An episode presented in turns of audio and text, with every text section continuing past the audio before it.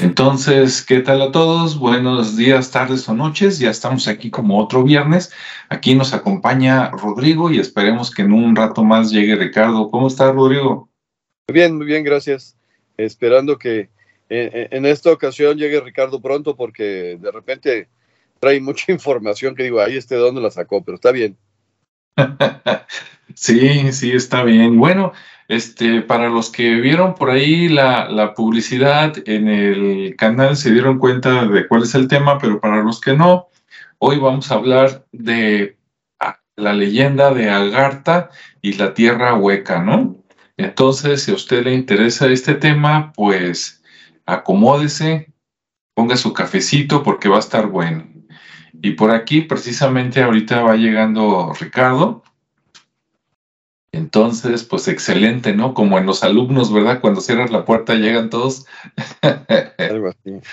Algo así. ¿Qué tal, Ricardo? Buenas noches. Hola, ¿cómo están? Muy bien, ¿y tú? Bien, bien, aquí. Excelente.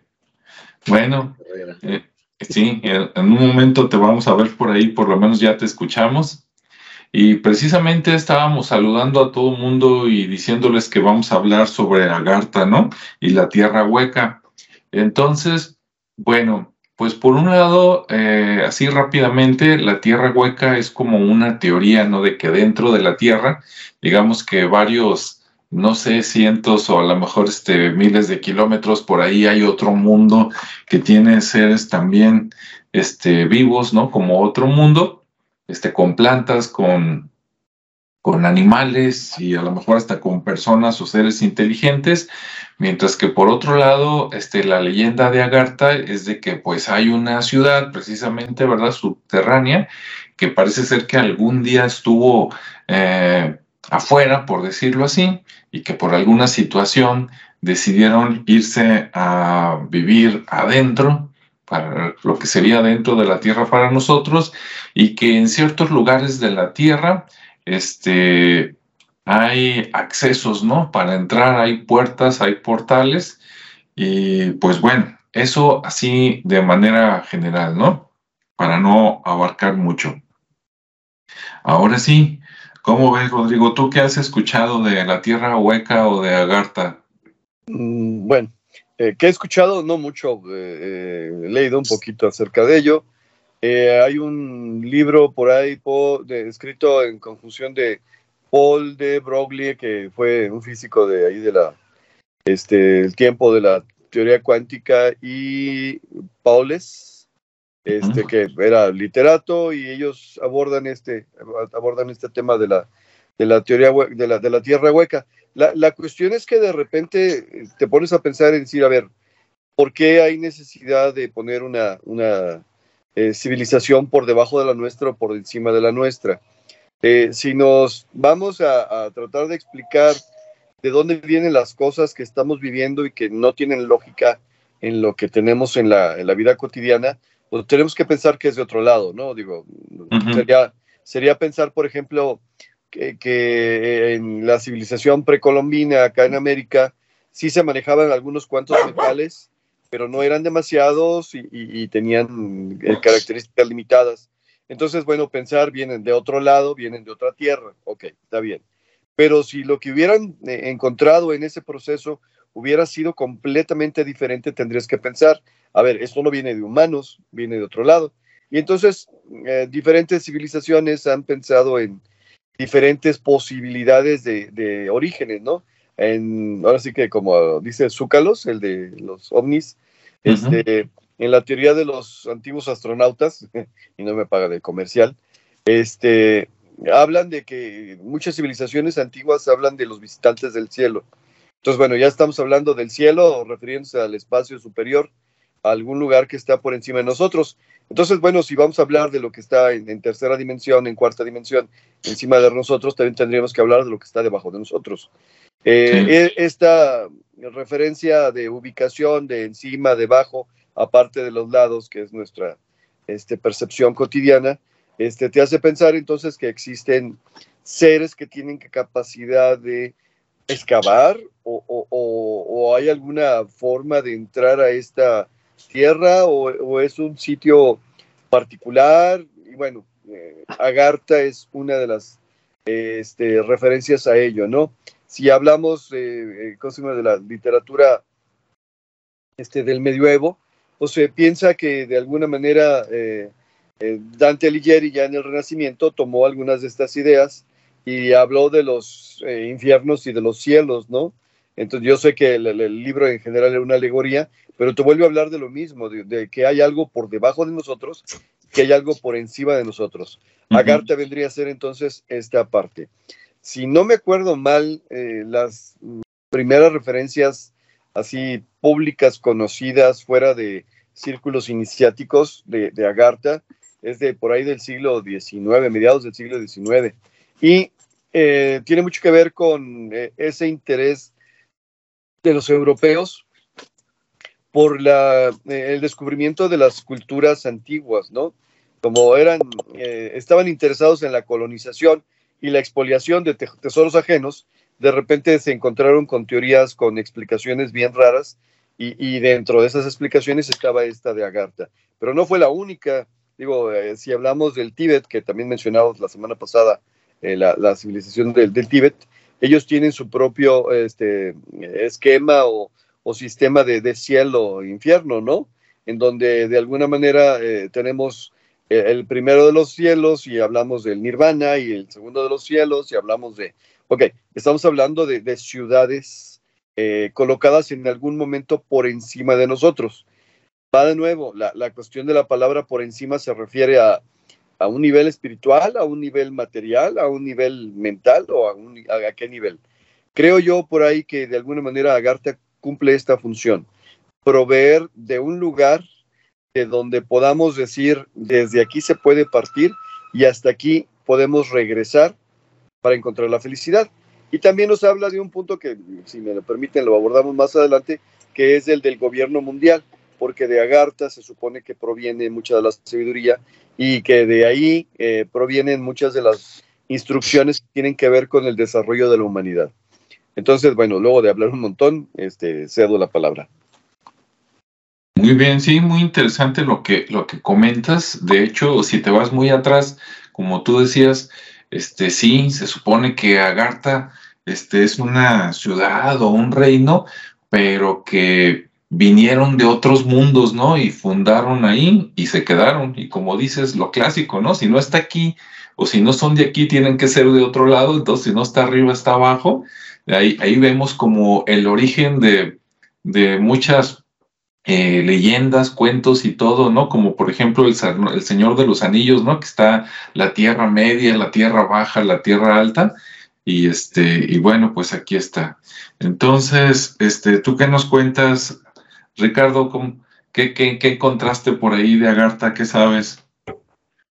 Pues ahí, ahora sí que todo y nada. Hay muchas cosas, este, que se relacionan, incluso en, temas ya más de literatura, ¿no? También hablando de Julio Verne, que, tiene una de sus obras de viaje al fondo de la Tierra. Y que también trata, tratan de relacionar este mundo, pues este mundo subterráneo que es Agartha. Y que también de una manera mística también, o sea, hay mucha relación pues con todo esto porque en general la Tierra pues tiene demasiados huecos, ¿no? Se mencionan los huecos que están en los polos y que no permiten entrar por o que vuelen por ahí los, los aviones, porque de alguna manera son entradas y salidas de, otros, de otros objetos eh, no identificados. Y bueno, ahí se le da mucho misticismo, se le da mucho la parte de, al no tener mucha información, pues bueno, cada quien empieza a, crear su historia, ¿no? como hablábamos la vez pasada de los, de los nazis, pues también Hitler eh, armó una expedición precisamente para que fueran a buscar esa, esa dichosa ciudad o esa tierra subterránea. Y, bueno, pues sí encontraron varias eh, cuevas, varios lugares donde podría ser.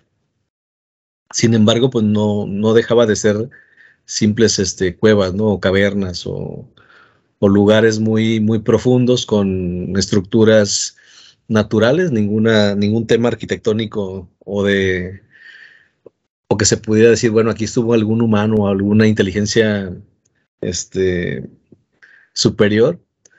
Todo lo encontraron así muy natural, eh, aun cuando se dice que, el núcleo de la Tierra es otro sol y que podría ser esa eh, la razón por la cual en la parte subterránea pues se encuentra agua, hay vida, hay plantas por, por ese aparente sol, ¿no?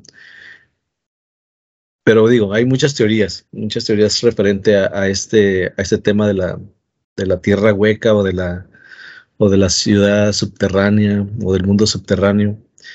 Y lo que sí es que en cada parte del mundo hay, hay, una, hay una entrada, por así decirlo, hay, hay cuevas que llevan a historias, porque no, no es que las hayan explorado gente eh, actual, sino más bien personas que en algún momento la exploraron, lograron salir y crearon una historia, ¿no?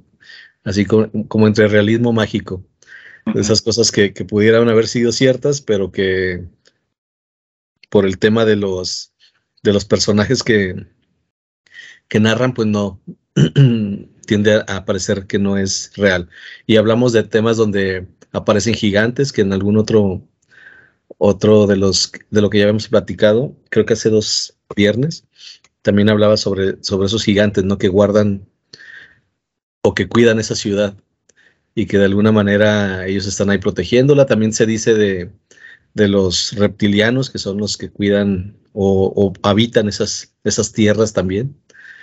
Eh, la otra es de los extraterrestres, que precisamente en el polo norte y en el sur, que hay entradas y salidas, pues se dice que los que dominan o los que son dueños de esas entradas y salidas, pues son son los grises, ¿no? Que son los que tienen permitido entrar y salir por ahí y, bueno, ahí tienen sus bases muy evolucionadas. Eh, por eso les, les, comentaba, pues sí hay mucha información, pero al final es como muy confuso, ¿no? El, tratar de hilar o de, incluso lo que mencionaba Rodrigo con la, con el tema de Dante, eh, pues esa es una, ¿no? Y, como dicen, como es arriba es abajo, y luego también hablamos de, de Enoch, y Enoch también habla de, cielos, ¿no? Y esos cielos son como, como si fuera una cúpula. Entonces luego viene el tema de la tierra plana, donde se supone que estamos en una, eh, cubiertos por una cúpula, que son los niveles del cielo, que en, varias esculturas se maneja esas creencias. Y, bueno, es, es, parte también de ese de, de esas este, historias o de esos de esos temas que se manejan, ¿no? Y que hasta la fecha se siguen manejando y defendiendo. Pero, pero en el tema de la tierra hueca, digo, encontré mucha información referente a eso, pero no, no me convenció mucho. Eh, traté de, buscar algún algo interesante, así como para, para narrarles un poquito más o hacer una historia derivada de eso. Pero es, es muy vaga la información porque luego tiende a ser muy fantasiosa, ¿no? Y a lo mejor en esa fantasía, pues es, está la realidad, porque como bien decíamos cuando en la parte de las Amazonas, en esa búsqueda que no le creían a los primeros exploradores y que después fueron otros y decían, oye, pues no existe esto.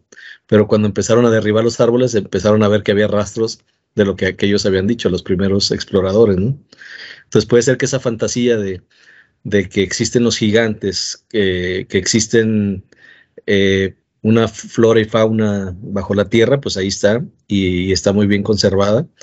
Y que esa luz que, les llega, pues es a través del lava, ¿no? Porque también es otra teoría donde, donde hay tantos volcanes y esa lava que está bajo tierra, pues crea la luminosidad para, para que puedan subsistir. Sí. Bueno, pues bien, muy interesante.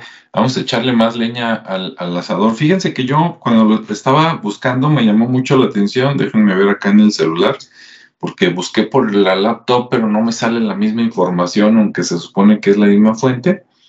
Por acá encontré en el celular, supuestamente en Wikipedia, hay una parte de teorías y dice ahí que la primera vez que, que se escuchó hablar de mundos subterráneos de manera documentada, fue en 1665 con un libro que se llamaba Mundos Subterráneos de un alemán que se llamaba Anastasius Kircher y, me pareció muy interesante por lo antiguo, ¿no? Este, ya después ya hablan, pues sí, de, de, la época de, de, Kepler, ¿no? De Newton, ya más para acá, y luego también sale este Julio Verne, ¿no? Con su obra de Viaje al centro de la Tierra, este, que supuestamente es basada pues en estas leyendas, pero me llamó mucho la atención que alguien en 1665 este, escribiera de esto. Eso me da a mí en qué pensar de que normalmente cuando se escribe de algo es porque eso, eso, se basa en algo más antiguo, ¿no? Que a lo mejor de boca en boca este, salía. Ya ven que hay muchas civilizaciones que tienen leyendas, ¿no? Este, por ejemplo, los mayas, pues está por allí el inframundo, ¿no? Que habla el Popol Vuh, de donde fueron, este, ¿cómo se llaman los hermanos? Este,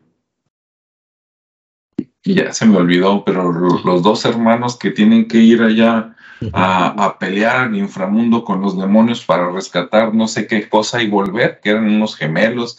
Y luego en las, en las sociedades este, nativos americanos del norte, no me acuerdo si los Anasazi o algún pueblo de por allá, habla de, de, cuando los ayudaron los hombres hormiga, ¿no? Que venían también de debajo de la tierra y que se fueron a vivir allá un tiempo por un cataclismo y después otra vez los trajeron a, acá. Entonces, pues sí está muy interesante, ¿no? Y luego por ahí también mencionan a, eh, Elena, a ver si a lo mejor me equivoco en el nombre, pero el apellido es eh, Blavatsky, ¿verdad? Este, la rusa, que supuestamente ella, pues en un en una conexión ahí este mental con los antiguos dijo que sí habían venido y que sí existía la religión, pero ella la ubica hace muchísimos miles de años, ¿no? Por ahí este debajo.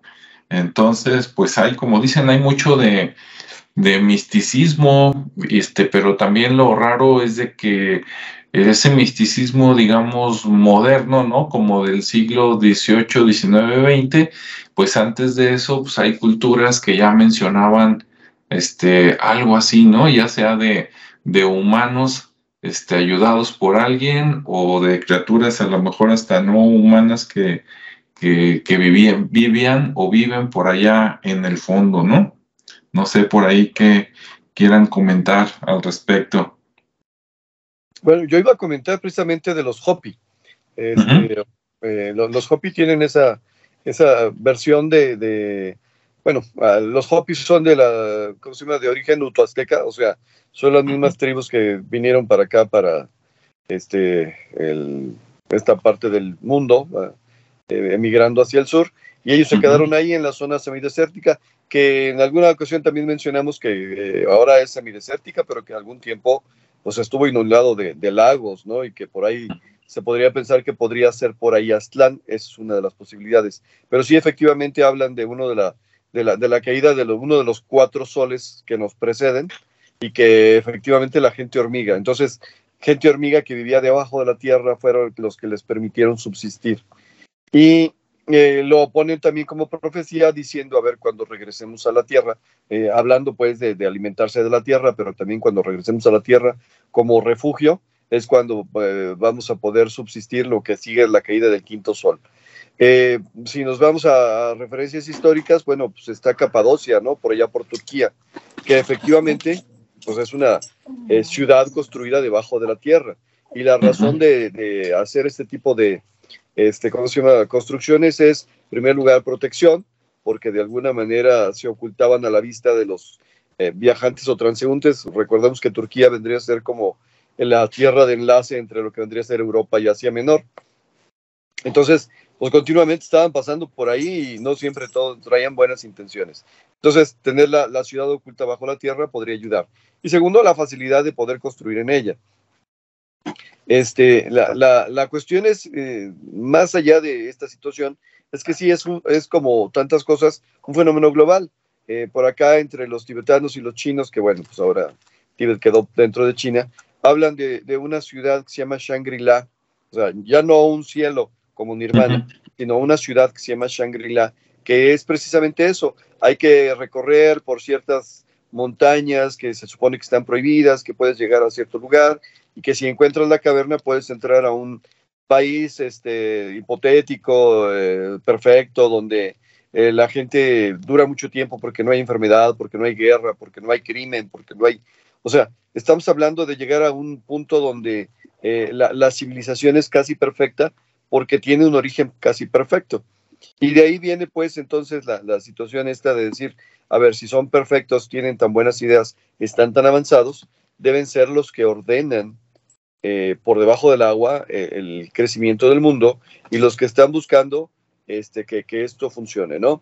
Eh, cuando los nazis se fueron a buscar eh, este, el origen de los arios, pues allá los tibetanos les platicaron de Agartha y les platicaron de este tipo de cosas.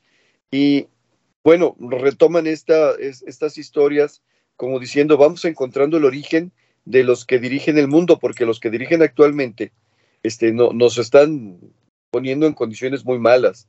Y de ahí sacan este, el grupo de los nazis un libro que se llama Los Protocolos de los Sabios de Sion, que eh, literalmente hablan de cómo los judíos manipulan, manipulan al mundo. Entonces, seguimos hablando de un gobierno mundial, pero en este caso mm, provocado por, en vez de los arios, este, los, semitas camitas, ¿no? O sea, de la, raza que es eh, de alguna manera la que ha subsistido y se ha mantenido bajo las condiciones. Entonces hablan de un gobierno oculto. Y bueno, ya nos vamos a meter en esta cuestión de los gobiernos ocultos a partir de, ciudades específicas. Podríamos hablar ahora sí que en la modernidad de los eh, Rockefeller, de los Vanderbilt, de los Rothschild y todos ellos que vendrían a ser el gobierno oculto. Sí, pero ya es traerte muy, muy jalado de los pelos, cosa que me cuesta trabajo, este, todas estas teorías, pero al final hablan de lo mismo, es decir, a ver, una, un gobierno que se encarga de eh, eh, dirigir desde las sombras y de guiar el camino de la humanidad. No soy fan del fenómeno ovni, no, no, no soy, pero igual hay teorías que hablan de eso, de que son ellos los que están dirigiendo el mundo actualmente. Entonces, eh, como dice Ricardo, ahí de repente se vuelve todo tan intrincado, tan confuso, que de repente dices, a ver, como teoría de la conspiración está bien, pero es una teoría de la conspiración muy abarcativa. Así es, sí, de hecho, leyéndole un poquito, eh, el mundo de la tierra hueca, ¿no? O, el reino de Agartha se convierte algo así como en, en la teoría de los antiguos astronautas antes de que llegara la de los antiguos astronautas, ¿no? Porque te habla más o menos de lo mismo en cuanto a su fundación, que vinieron personas de otro lado, pero que después se fueron hacia adentro, lo que está rarísimo. De hecho, una cosa que a mí no me cuadra, pero eso creo que es cuestión nada más de interpretación, siempre que nos ponen una película de, por ejemplo, de viaje al centro de la Tierra o de Agartha o algún reino perdido adentro de la Tierra, este, entran por alguna cueva siempre y ya que llegan allá, este, bajan y parece como si estuvieran acá arriba, ¿no? O sea, de repente ves el cielo o el sol y ahí eso sí dices, a ver, pues de dónde, ¿no? Si están abajo, no están arriba. Entonces, este, ¿de dónde les llega? Eso es lo único que no me checa, ¿no? Lo demás sí les creo que pudiera haber, haber ciertos, este, animales, plantas que de alguna manera están sobreviviendo por allá, ¿no? extrayendo la energía de otra manera, etcétera. Pero creo que es cuestión nada más de interpretativa que a lo mejor los que hacen las películas no han sabido pues manejar algo alternativo, ¿no? Y entonces sí te crea un conflicto porque es como dos mundos en el mismo mundo, pero exactamente eh, iguales en el sentido de agua, tierra, ¿no? Ahora sí como el grupo tierra, viento y fuego y todo, y pues eso como que no, no checa por ahí, ¿no? Pero bueno. Este, ¿algún comentario, Ricardo? Sí, eh, digo, pues igual complementando lo que ya se, se dice. Ajá. Eh, mencionabas también a Elena, Elena Blavatsky. Sí. Que realmente ella, pues es la que, la que inventa este mito, ¿no? O se le, se le, se le adjudica, pues. Ajá. El, el mito de Agartha. Y, también menciona pues que, es el que es una tierra subterránea, que la tierra hueca, que hay este túneles y que además se va más allá, ¿no? Menciona que hay un que tiene una capital. Ah, sí. aparte de que es Agartha, Agartha tiene su capital que se llama Shambhala o algo así. Sí. Eh, bajo el desierto de Gobi y donde vive el rey del mundo, ¿no? Que controla el planeta entero desde hace siglos, dice. Así dice. Eso está muy interesante. Entonces ella, ella detalla ese, obviamente también tiene su, como un libro donde detalla toda la, el, el, pues todo lo que ve, porque al final de cuentas ella tiene visiones, ¿no? Sí. Eh, y con base a esas visiones hace la descripción de estos mundos. Y también eh, parte de eso es como ver el origen de, de estos habitantes, ¿no? Que muchos de ellos se menciona que son tierras eh, o continentes los más antiguos o los primeros, como lo que era el, ¿cómo se llamaba? Lemuria. Ya ves que existe esa, y luego está la Hiperbórea, y, bueno, hay otros tantos, ¿no? Entonces esas civilizaciones también se desarrollaron y, hubo algún movimiento, hubo alguna razón por la cual ellos tuvieron que irse a la parte subterránea eh, precisamente para, ya sea para conservarse o para ocultar, bueno, pero finalmente para conservar la vida, ¿no? Pero dieron, dieron o encontraron esta, estas circunstancias que les permitieron estar más seguros bajo la tierra y con las mismas, eh, digamos, eh, con, la misma luz, con la misma agua, con la vegetación y los animales. Entonces, pues como que no encontraron ninguna diferencia y estaban protegidos. No sé si se refería esa protección a los temas de, los asteroides o de lo que extinguieron a los dinosaurios en algún momento, pero esto habla de, mucho tiempo más allá. Entonces también se menciona que esas puertas no necesariamente son, son huecos, sino también son como portales o vortex, como lo que es el Triángulo de las Bermudas, por mencionar algo, este, que, son también esos lugares eh, que, se, que se cree son los que permiten llegar a, ese, a esos otros mundos, ¿no? A esa tierra hueca, que finalmente pueden ser otras dimensiones, pueden ser otros puntos en, este mismo eh, espacio-tiempo, no lo sé, a lo mejor es otra dimensión nada más, porque al final de cuentas esos, esos túneles de manera simbólica pueden ser esos vortex o esos portales, como ya lo, eh, como en la serie de Dark, de Netflix. que, también ahí eh, entras a, uno y sales por otro lado, ¿no? Y ya estás en otro mundo y, puede crear esa sensación, ¿no? Porque de repente todos hablan de que vas, vas entrando a la, caverna, a la cueva, y de repente eh, como que pierdes la orientación, eh, se siente un viento y, y, de repente ya no sabes si vas o vienes. Entonces capaz que te regresaste y saliste por otro lado, ¿no? Pero... Es, con el pulque, ¿no? Digo, ah, perdón, la bebida de los dioses. Ándale. también eso. Y, la otra que también es muy eh, creíble, entre comillas, por el tema de, que pues no, no, tenemos evidencia concreta, aunque siempre se ven, ya hasta lo vimos ya también en las pinturas, ¿no? El tema extraterrestre, que vemos siempre, por ejemplo, cuando ha explotado algún volcán, que se ve ahí alguna presencia, alguna luz, este, pues también se cree que ese origen de esas cavernas, pues son ellos, ¿no? Como mencionaban hace un momento, que era, son como esos, eh, como esos humanos del futuro, ¿no? Porque finalmente se supone que esos extraterrestres que vemos ahora, pues somos nosotros, pero en, un futuro, ¿no? Entonces puede ser esa otra de las teorías que, ellos tienen sus bases eh, instaladas bajo tierra y que, bueno, pues con toda la infraestructura que el, tiempo les ha permitido crear, pues ahí están muy, muy cómodos y muy a gusto y, y, este, y a salvo, ¿no? De los propios humanos, de, la curiosidad humana. Entonces, eh, pues son como las, parte de las teorías que, que, les digo, eh, hay, hay varias. Entonces, estas son como las que he visto como más más comunes o las que tienen un poquito más de información referente a eso, ¿no? Porque luego se ligan a aspectos donde ya vienen mapas, mapas este, antiguos, donde se ven los seres mitológicos que cuidan los vientos y donde hay siete vientos, eh, casi siempre hay siete, es un número ahí cabalístico. Eh, y luego los, hay unos vientos que son malos, aquellos vientos que, que enferman y matan que no sé si son vientos o, son algunos seres o es alguna algo, algo está ahí. Pero bueno, en esos mapas también de repente se, se mencionan ese tipo de ciudades como Lemuria, como eh, bueno, Rodrigo sabe más de esto por el tema que ha leído más, no porque sea de esa época, pero él es más conocimiento de esas.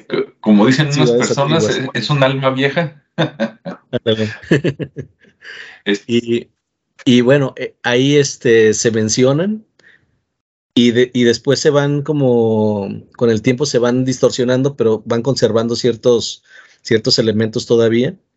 Eh, por ejemplo, el mar de las sirenas, eh, donde están el minotauro, por así decirlo, pero ahí se ve como un laberinto y, varios objetos que luego ya también, de hecho, hemos hablado de ellos, pero, pero que de repente en, eso se menciona por ahí una, una tierra hueca o una tierra, eh, sí, como decías, como la tierra media, pero la tierra hueca, ¿no?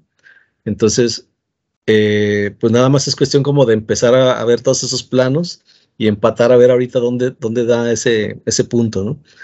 A lo mejor ahí en Google pues, se puede empezar a buscar si tuviéramos toda la, la información necesaria para empalmar esos planos y tratar de localizarlo. Eh, ¿Qué más? Pues básicamente eso. Digo, la verdad es que todas las demás referencias son, incluso con los satélites, que ahorita lo más que se ha, que, que se ha visto y que permiten ver, porque al final de cuentas, como les digo, en la parte de los polos, tanto el polo sur y el norte, que existe un hueco muy grande que no permiten volar por ahí, pero sí en Siberia, por ejemplo, está una, una mina que la excavaron de, tiene como 12 mil kilómetros o algo así. Está impresionante, es el, supuestamente el, el hueco más profundo que han hecho los humanos.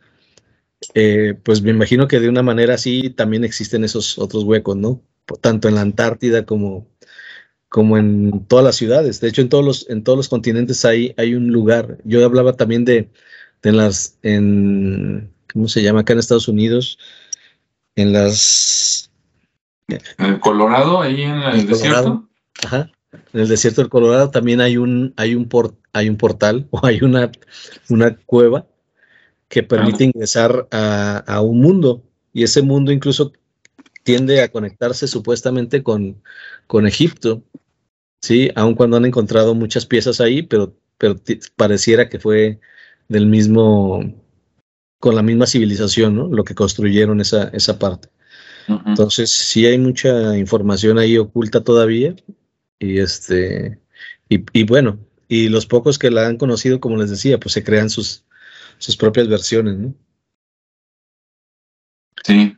Y bueno, pues este, como decías de los satélites, pues lo que pasa es que nunca nos van a dar acceso a los buenos, ¿no? A los, a los militares, porque dices, ¿cómo, ¿cómo es posible que, que para un GPS si puedas dirigir un coche supuestamente con tres metros más o menos de diferencia, ¿no? Con esa exactitud y que no te dejen ver este, muchos lugares del planeta, ¿no? De hecho, si ven canales de otros youtubers por ahí, hay ciertos lugares este, que no se muestran. En, en, Google Maps, ¿no? Que de repente aumentas, aumentas y luego ya nomás te sale el logo de Google o Google Maps y no te dejan ver ahí qué hay, ¿no? O, como la aplicación esta de Randonáutica. que ya, son, conozco. ya son lugares este, definidos de manera satelital y tú vas y buscas ese lugar existe, pero ese, esos lugares ya tienen ahí como, lo hacen como muy de misterio, ¿no? Entonces Randonáutica, además de que es random, eh, te lleva a navegar hacia un lugar y ese, en ese lugar puede, puede existir no sé, una casona abandonada eh, y te asustan o algo así, pero es la misma gente, pues. Entonces esa aplicación genera lugares así eh, de manera random y tú los buscas, los visitas y te, te van a asustar.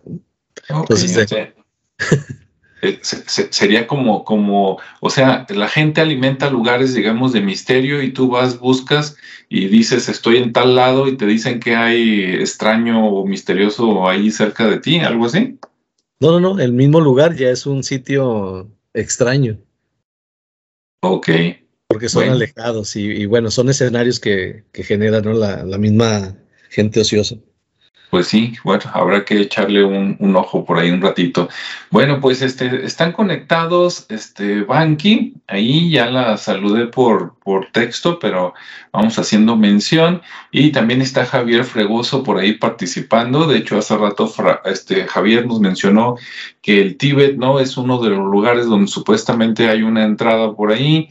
Y este, sí, y, mencionan otros, ya mencionamos el desierto del Gobi, que es un lugar en, África. Incluso yo leí que esa entrada del desierto del Gobi, ¿no? Que supuestamente es secreta, y ve tú a saber si todavía ah, está accesible, por decirlo así, porque lo interesante que yo leí es que esa entrada está en, eh, en el desierto del Gobi desde que era la isla del Gobi.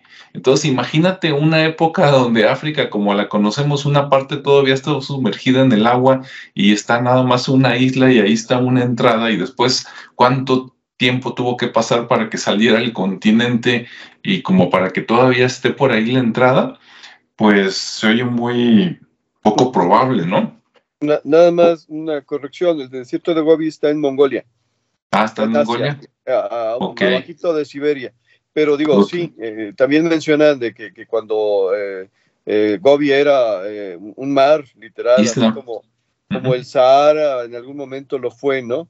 Quiere decir que está hablando de 300 mil años, 400 mil años, algo así.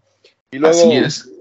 Madame Blavatsky, este, ah, con su doctrina secreta, voy de nuevo, mediados del siglo XIX, un montón de conocimientos provenientes de otros lados que generaban una fantasía increíble este, de alguna manera ella se pone en contacto y, se pone en contacto, con estas personas que dirigen Shambhala, a los que llamó los maestros ascendidos.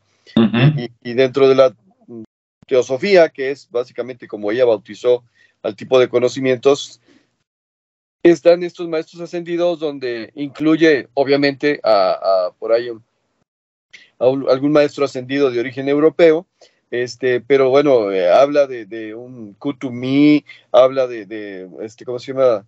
Ay, joder, se me fue el nombre del europeo. Saint Germain. Ah, Saint Germain y cosas por el estilo. Y que dicen que, bueno, son ellos los que dirigen el mundo, pero lo hacen de manera telepática, influyendo sobre las decisiones de las personas que podrían hacer un parteaguas. Lo cual de repente dices, este, pasa para andar igual, ¿no? Digo, con todo respeto, no lo descarto, pero eh, de repente se dan algunas condiciones y algunas situaciones que dices, esto está muy raro, ¿no?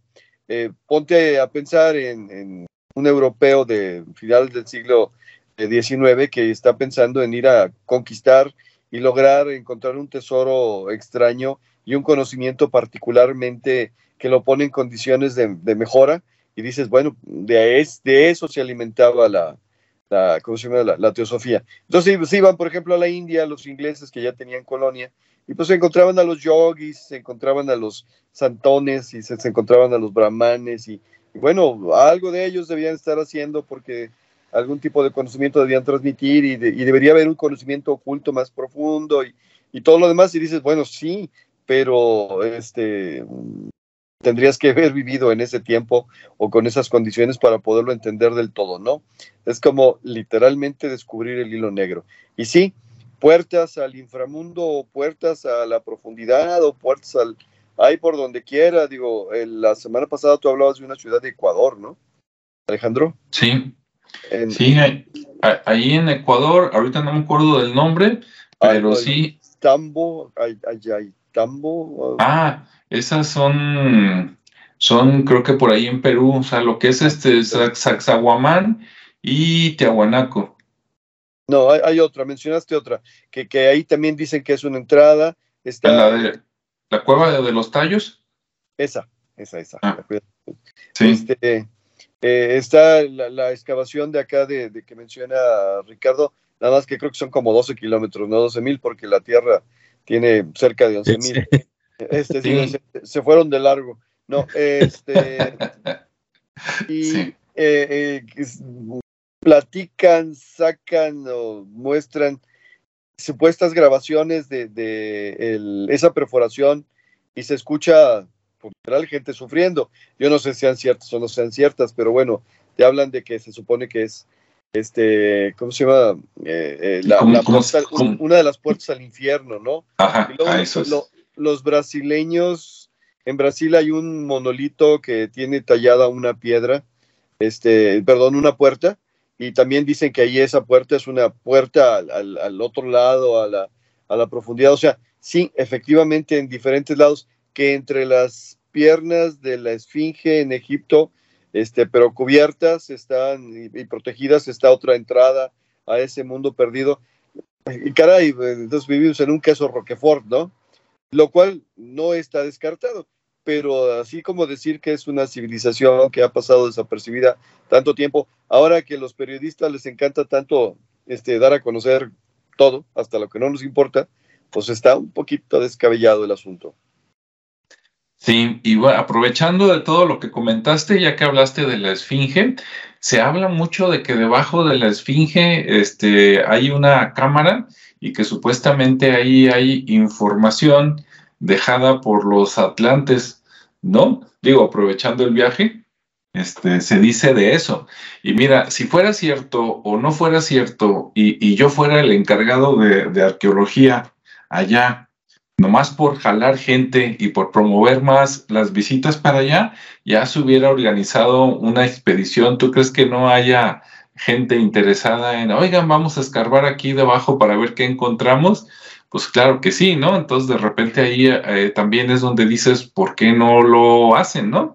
Así como acá en México, por casualidad se encontraron que debajo de, de la pirámide este, supuestamente de, del sol, ¿no? Acá en Teotihuacán se encontraron pues ahí también el, pasadizo, ¿no? Y que llegaba a lo que era como una maqueta un poquito de la ciudad, así como hay una de esas por allá en China, este, pues allá con tantas pirámides y, y que de eso viven, ¿no? Prácticamente el turismo y todo, pues ya hubieran escarbado abajo de la pirámide una de las dos, o para de veras encontrar algo, o para acallar esas voces de que ya ven, era pura, pura mentira, ¿no? Pero ya lo hubieran hecho.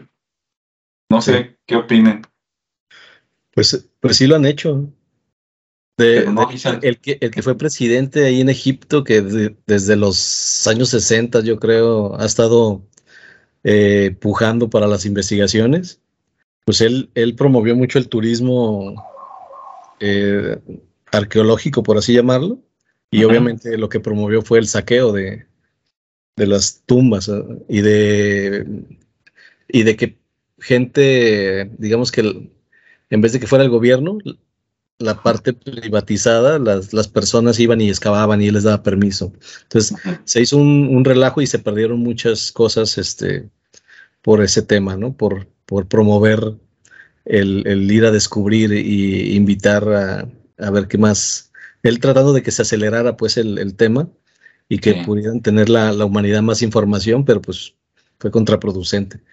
Eh, en lo que mencionabas acá del, inframundo en Teotihuacán o Teotihuacán, eh, es, es algo parecido, ¿no? También es un, es un punto donde se supone que existe una, un portal, un vortex ahí, que no necesariamente es la entrada que ellos tienen, sino más bien es como una especie de monolito, una, una piedra lisa que está por ahí, y que ahí este, se, se, presenta como un vortex. De hecho, hay, una, hay como dos o tres evidencias de gente que, que lo ha experimentado.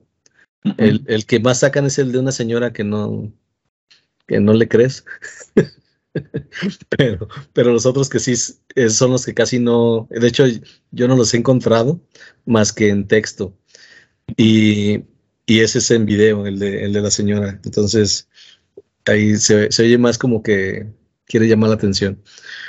Eh, y así, y así hay un montón de, de, cosas, ¿no? Y ya no hablemos de la literatura, digo, todo lo que esto, de lo que hablamos, que es un tema real, o sea, que existen esos lugares y que a lo mejor lo que falta es explorarlos, como mencionabas, para ya de una vez decir, oye, pues sí, sí había o no había, este, o los que fueron a explorar ya no regresaron, y, pues ahí nos quedó todavía la duda, ¿no?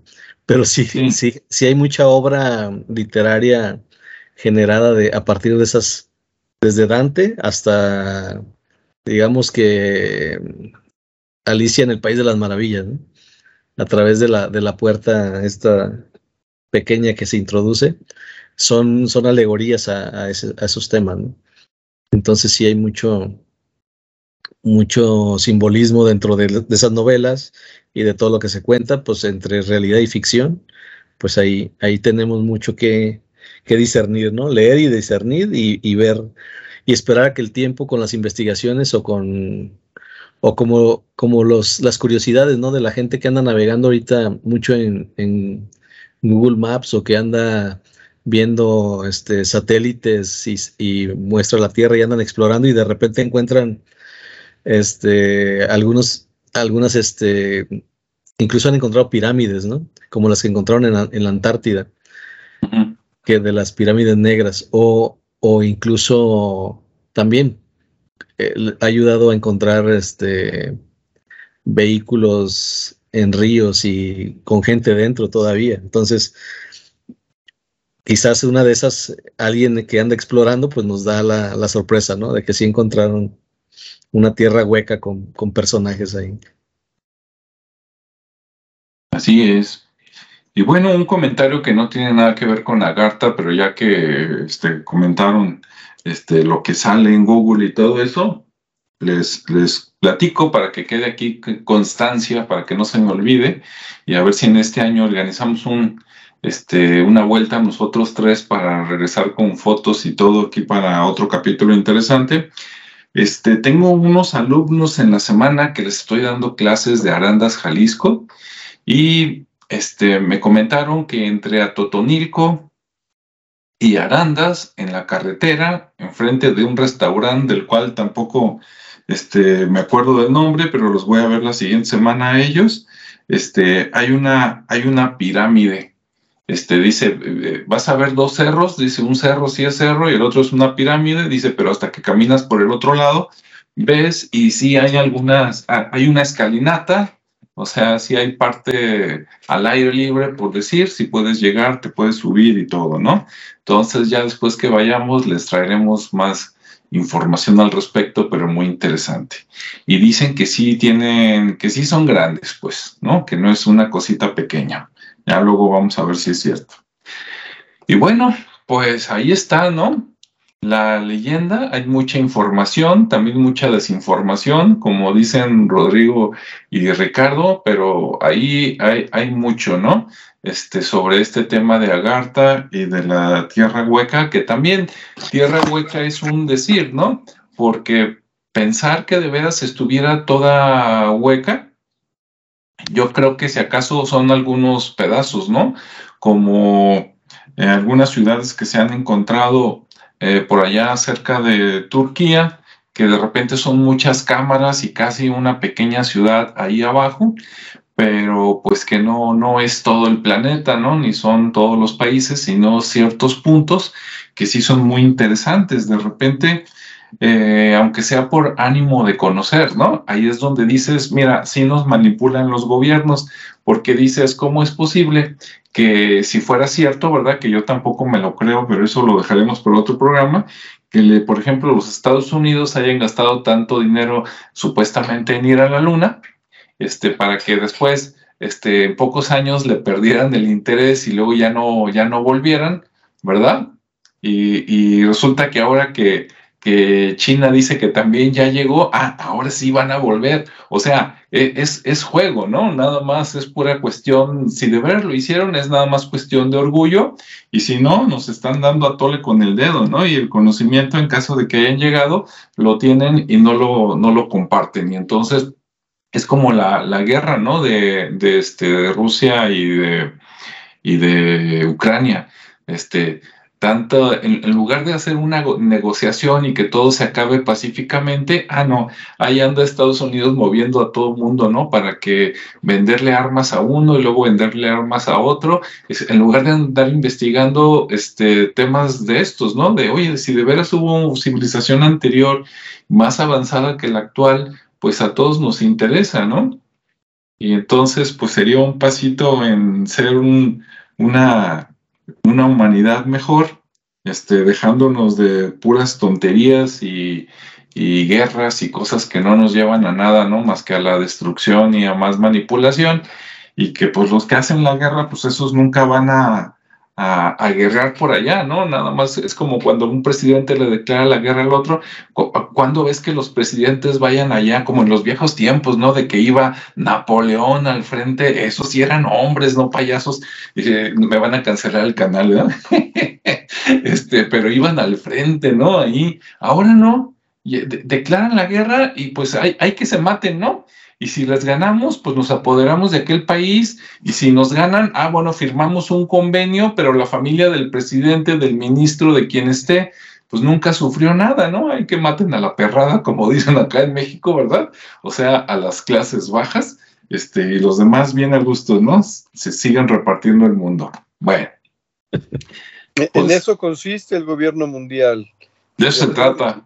Si de alguna manera este, podemos hacer que, todo medio funcione, incluyendo los, los desperfectos, para que nosotros sigamos siendo los líderes, pues influimos para que así, así esté, ¿no?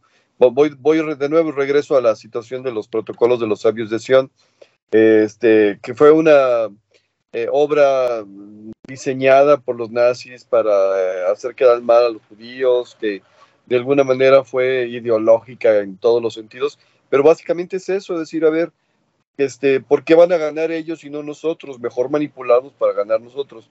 Porque si hay alguien que gana, tiene que haber alguien que pierde. Por aleja alguien tiene que pagar el pato. Y como dijiste tú, la perrada. Yo me quedaría con esta parte de, Agartha en el sentido de, ser un gobierno eh, mundial eh, escondido en el interior pues que busquemos la sabiduría en nuestro interior para tener nuestro propio gobierno mundial. Fuera de eso, lo veo muy complicado. Eso sí, y bueno, ya que no es tan fácil escarbar varios kilómetros para ver si es cierto o no es cierto, bueno, pues escarbemos un poquito en el sentido común, ¿verdad? Para no dejarnos manipular y también escarbar un poquito en ver qué, qué información es real y cuáles nada más nos la están dando para manipular a las masas, ¿no?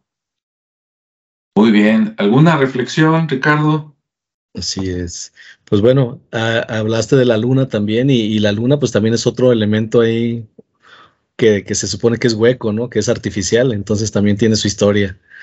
Eh, y que en algún momento en las guerras de las galaxias aparece ahí el lado B de esa luna. El lado B, eh, sí. El lado oscuro, pues, al final. Y, que también tiene su parte de, creíble, de que pues nunca llegamos a la luna, digo, ese es otro tema, ¿no? Que todo fue prefabricado y que prácticamente de ahí nació Hollywood. este, no lo dudes, ¿no?